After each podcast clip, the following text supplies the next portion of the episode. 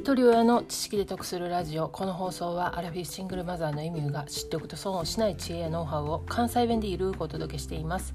皆さんいかがお過ごしでしょうか、えー、昨日は悲しい出来事がありました。で気持ちがね落ち込んでたり不安だったりざわざわしている人も多いと思います。で今日は私自身が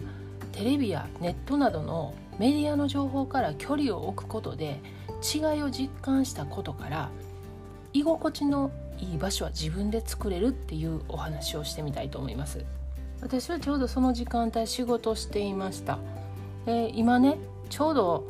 ツイッターの投稿の仕事してるんですよね。でこれはね自分自身のアカウントではなくてある会社のツイッターの管理をしてるんですよね。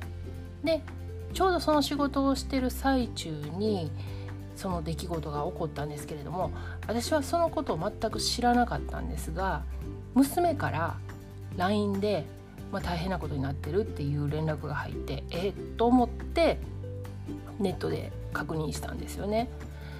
そこから約1時間ぐらい情報収集したり友達とやり取りしたりとかしてたんですけれどもそのうちねやっぱりこう自分自身の気持ちもどんどん落ち込んでいくし実際やっぱりこういろんな人の発言であったりその情報が入ってくることによって気持ちがざわざわしてくるんですよね。ああもうそろそろちょっともうやめようと思って一旦仕事の方に戻りました。でただ、まあ、その仕事自身自体がそのツイッターの管理なんで、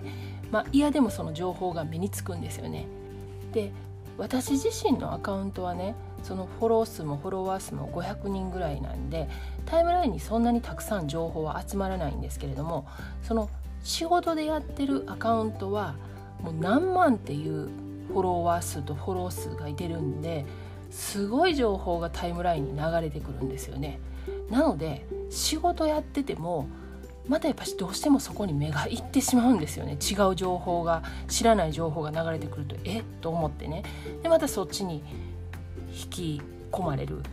であああかんあかんと思って仕事するでもまたタイムラインに流れてくるっていう そういうので仕事してる間もちょっと随分疲れたんですよね。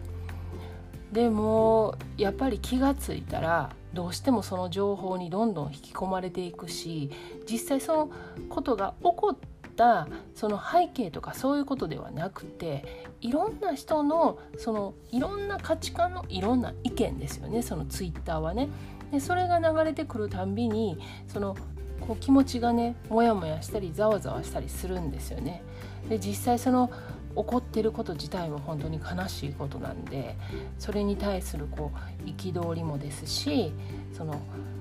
ショックであったりとかなんかこう、希望を失うような、まあ、感覚であったりとかいろんな思いがこう混ざって随分気分が下がりました。ただもうそのツイッターの仕事も終わったんでもう別の仕事に移って実際その情報が目に入らなくなったんで仕事に集中したんですけれども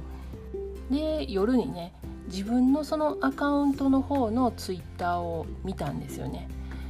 そしたらそのタイムラインにねそういうこう自分がこうざわざわするようなツイートは流れてなかったんですよねでもちろんねそのそこでつながってる人たちもみんなそれぞれいろんな思いがあると思うんですけれどもそれでもその嫌な気分になる情報っていうのは流れてないんですよね。でよくよく考えると私自身がもうそういった情報に対するリアクションをしなくなったのとで自分がリアクションしてる情報っていうのが完全に違う世界なんですよね。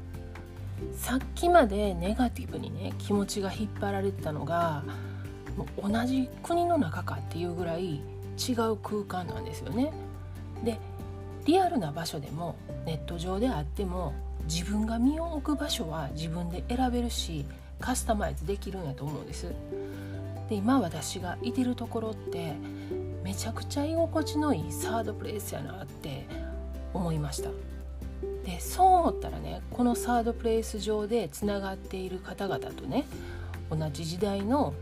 同じ時間を過ごしてるっていうことにね自然と感謝が溢れてきたんですよね。で現実は現実でちゃんと見て受け入れてでしっかり地に足つけてでその上で自分が見たい世界が選択できたらベストやと思うんです。で自分がねどうしようもできない不可抗力は別としてそういう場から一旦離れる距離を置くっていうのは自分でコントロールできることなのでそういうネガティブな情報ね追いかけてしまう依存症でない限り自らその沼にはまりに行く必要もなくてそれよりもこういう時こそ本当淡々と日常を崩さずに過ごすのが一番やなと思いました。で民主主義国家で今の時代にこのような出来事は起こってはいけないただ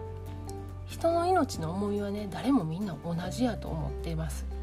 で過去にも起こった多くの悲惨な事件これらもね思い返すとやっぱりこう対話できていれば起こらなかった出来事も多かったと思うんです。で加害者がしたことは絶対許されることではないんですけれどもただその加害者だけの問題ではないと思います。社会で起こっていることは社会に生きている全ての人の責任でもあるどんなに関係のないところで生きている人だってこの社会で生きている全ての人が深く考えないといけないと思うんですよね。で責任の所在はどこで犯人は誰でそれが分かればいいっていうことではないですよね。誰かにとっての悪者が消えてなくなれば解決するという問題ではない自分自身を